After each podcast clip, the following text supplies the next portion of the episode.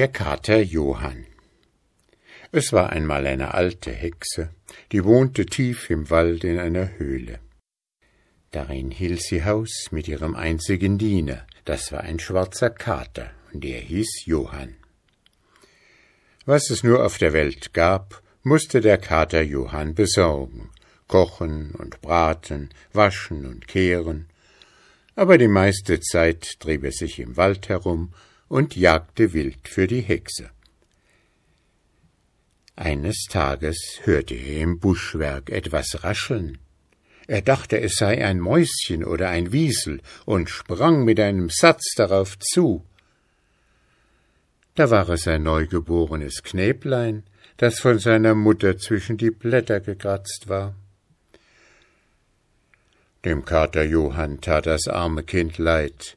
Er hob es auf, legte es in seine Jagdtasche und nahm es mit sich nach Hause. Aber Johann, sagte die Hexe, als sie das Kind erblickte, da hast du dir was Schönes aufgebunden. Nun, da du es gebracht hast, wollen wir es großziehen. Doch du musst sein Lehrer sein. Das war der Kater zufrieden, und die Alte machte dem Kinde ein Kleidchen von Lumpen und gab ihm einen kräftigen Tee zu trinken. Und wenn es satt war, musste der Kater Johann mit ihm spielen, bis es müde ward und einschlief. Nachdem der Junge sechs Jahre alt geworden war, lehrte ihn der Kater schreiben und rechnen und aus dem gedruckten Buche lesen. Das Kind konnte so gut behalten und war so anstellig, dass ihm sein Lehrmeister mit dem vierzehnten Jahre nichts mehr beizubringen vermochte. Mit den Wissenschaften sind wir fertig, sprach die Hexe, als sie das merkte. Nun geht es an andere Künste. Darauf gab sie dem Kater einen Besenstiel und dem Jungen die Ofengabel und befahl ihnen, dieselbe zwischen die Beine zu nehmen. Alsbald wurden aus dem Besenstiel und der Ofengabel die schönsten Pferde, und die Stöcke, welche ihnen die Hexe zuvor in die Hand gegeben, wandelten sich zu blitzblanken Schwertern. Nun mussten sie reiten und fechten lernen, und das übten sie Tag aus, Tag ein, bis sie die Kunst verstanden. Jetzt geht's ans Schießen, sagte die Alte und reichte dem Jungen und dem Kater je ein Holzscheit dar. Sogleich wurden daraus die trefflichsten Schießgewehre, und der Kater lernte seinen Zögling so gut an, dass der einer Mücke auf hundert Schritt die Beine unter dem Leibe wegschoss. Endlich hatte der Junge ausgelernt. Da trat eines Morgens, als er erwachte, die alte Hexe vor sein Bett und sprach zu ihm Du musst in die Welt hinaus, um Land und Leute kennenzulernen. Steh auf, draußen sind zwei Pferde, eins für dich und eins für den Kater. Die Rede gefiel dem Jungen gut, und er griff nach seinem Zeug. Doch siehe, da lag statt der Lumpen ein goldenes Prinzenkleid auf dem Stuhl, das musste er anziehen und als er aus der Höhle heraustrat, standen zwei prächtige Pferde vor der Tür am Pfosten und scharrten mit den Hufen den Boden. Auf das eine schwang sich der Junge, auf das andere der Kater Johann. Aber ehe sie fortritten, packte die Hexe den Kater am Schwanze und sprach zu ihm Johann, dass du mir auf den Jungen gut acht gibst. Wenn ihm ein Haar gekrümmt wird, kostet es sich dein Leben. Der Kater versprach, hübsch aufzupassen, dann gaben sie den Rossen die Sporen und ritten auf und davon, von einer Stadt zur andern, von einem Dorf zum andern. Drei Wochen blieben sie hier und drei Wochen dort, und wo irgendein Kampf war oder ein Krieg, da half der Junge dem Schwächeren. Und weil ihn der Kater Johann beschützte, blieb er überall sieghaft, und wegen seiner Stärke und Tapferkeit und weil er zottig am ganzen Körper war, wurde er nur der Bärritter genannt. Endlich ließ es aber dem Jungen keine Ruhe mehr in der Fremde, und er kehrte mit dem Kater in die Waldhöhle zu der alten Hexe zurück. Nachdem er eine Zeit lang dort gewohnt hatte, sagte die Hexe zu ihm Der König des Landes liegt mit seinem Nachbar im Krieg, und wenn ihm niemand beisteht, so ist er verloren. Da möchte ich ihm wohl helfen, antwortete der Bärritter, wenn ich nur dürfte. Gewiss darfst du, sagte die alte Hexe. Wozu habe ich dich denn groß gefüttert und alle Künste lernen lassen? Darauf gab sie dem Bärritter ein ganz goldenes Prinzenkleid, und nachdem er sich das angetan hatte, verwandelte sie den Kater in einen kohlschwarzen Rapphengst und sprach zu ihm Du sollst während des Krieges für den Jungen sorgen. Wenn ihm ein Leides geschieht, will ich es dreifach an dir rächen. Da wieherte Johann hell auf, zum Zeichen, dass er die alte Hexe verstanden hätte, und der Bärritter setzte sich auf seinen Rücken, und fort ging es über Stock und Block, bald über der Erde, bald unter der Erde, bis dass sie auf das Schlachtfeld gelangten. Des Königs Soldaten flohen da schon in hellen Haufen. Sofort stürzte er sich auf die Feinde, und wo er hinhieb, da flogen die Köpfe, und wo er hinschoss, da floß das Blut. Es dauerte gar nicht lange, so begannen die Feinde zu weichen, und noch ein Weilchen, so steckten sie eine weiße Fahne aus und baten um Waffenstillstand, um ihre Toten zu begraben.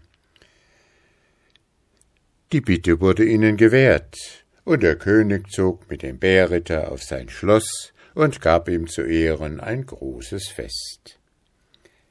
Dabei sah er des Königs einzige Tochter, die war über die Maßen schön, und er verliebte sich in sie, und die Prinzessin liebte ihn wieder. Der König merkte es wohl, aber er wollte noch nichts sagen, bis dass die Feinde ganz besiegt wären. Als nun aber der Bärritter ihm, nachdem der Waffenstillstand abgelaufen war, auch in der zweiten Schlacht beigestanden und zum Siege verholfen hatte, da sprach er zu ihm Du sollst meine Tochter bekommen und nach meinem Tod mein Erbe im Königreiche werden. Antwortete der Bärritter Das tu ich gerne, doch hab ich eine alte Mutter zu Hause, die muss ich zuvor um Erlaubnis fragen. Das konnte ihm der König nicht verwehren, und der Bärritter ritt auf seinem Rapphengst in die Waldhöhle zurück. Mutter, sagte er zu der alten Hexe, als er in der Höhle war, Mutter, der König will mir seine Tochter zur Frau geben, und ich soll bei ihm wohnen, und wenn er stirbt, soll ich der Erbe des Landes werden. Gegen die Königstochter habe ich nichts, sprach die alte Hexe, aber ihr Königreich ist so schlecht für dich. Geh hin und bring deine Braut zu mir, dass ich dir ein besseres gebe. Der Bärritter gehorchte und kehrte auf dem Kater Johann zu dem König zurück. Der freute sich, dass sein Schwiegersohn selbst ein König sei und so reich wäre, dass er seiner Tochter Erbe verschmähe. Er ließ sogleich die Pferde satteln und die große Staatskutsche anspannen, und dann machten sie sich auf die Reise. Zuerst war der Bärritter lustig und guter Dinge, denn er sah nur auf die schöne Prinzessin. Je näher er aber der Waldhöhle kam, umso stiller wurde er, denn er fürchtete, dem König und seiner Braut möchten das Erdloch der alten Hexe übel gefallen. Da hatte er sich aber umsonst geängstigt, denn als er an die Stelle kam, wo die Waldhöhle lag, stand an ihrem Platz ein prächtiges Schloss mit hohen Toren und Türmen und vielen tausend Fenstern. Und Diener kamen herbeigelaufen, die nannten den Bärritter ihren König und halfen ihm vom Rosse und der Prinzessin aus dem Wagen und führten sie samt den Gästen in das Schloss hinein. Drinnen war ein großes Mahl gedeckt, und die alte Hexe saß oben an und winkte dem Bärritter. Guten Tag, Mutter, sagte der Bärritter und stellte die alte Hexe dem König und der Prinzessin vor. Dann setzten sie sich nieder und ließen sich das leckere Hochzeitsmahl gut schmecken. Mit der Zeit war es Abend geworden, da legten sie sich nieder und schliefen. Am anderen Morgen stand der Bärritter früher auf, wie er es gewohnt war, und schaute zum Fenster hinaus. Da erblickte er unten den Kater Johann. Der rief ihm zu Gürte dein Schwert um und komm zu mir herab, ich hab dir etwas mitzuteilen.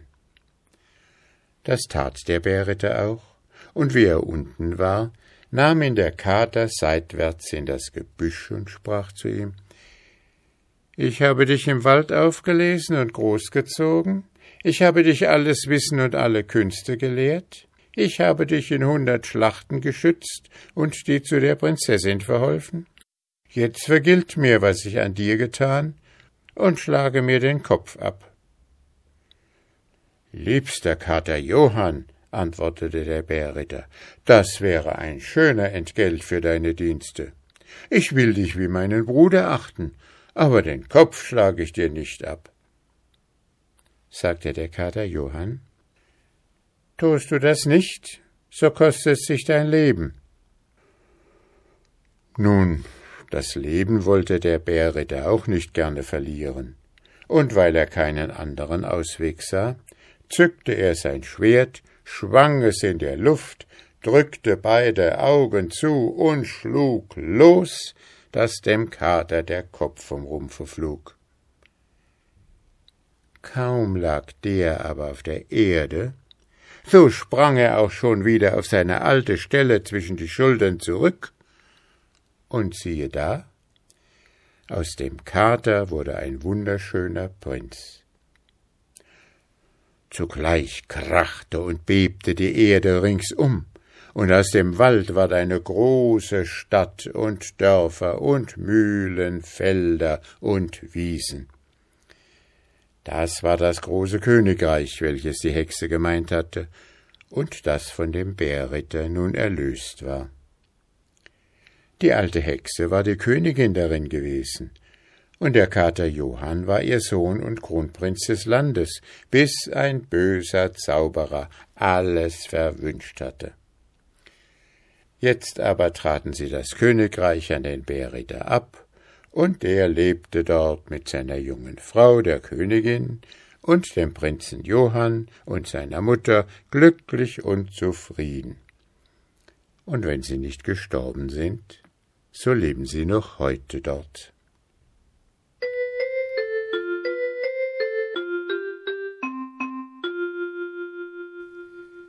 Henning Fieser las dieses Märchen aus. Volksmärchen aus Pommern von Ulrich Jahn